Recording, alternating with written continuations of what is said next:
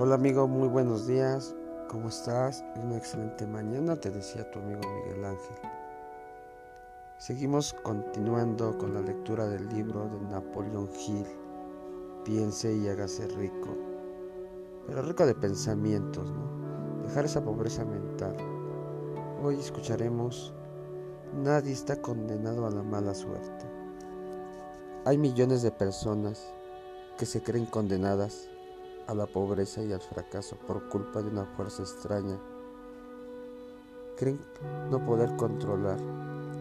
Ellos son los creadores de su propio infortunio a causa de esta creencia negativa que el subconsciente adopta y traduce en un equivalente físico.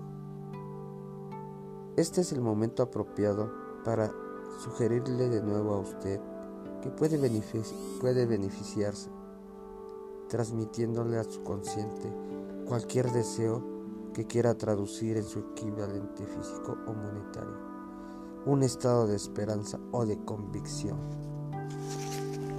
Que la transmutación tendrá su lugar y su convicción o su fe lo puede ayudar a determinarla.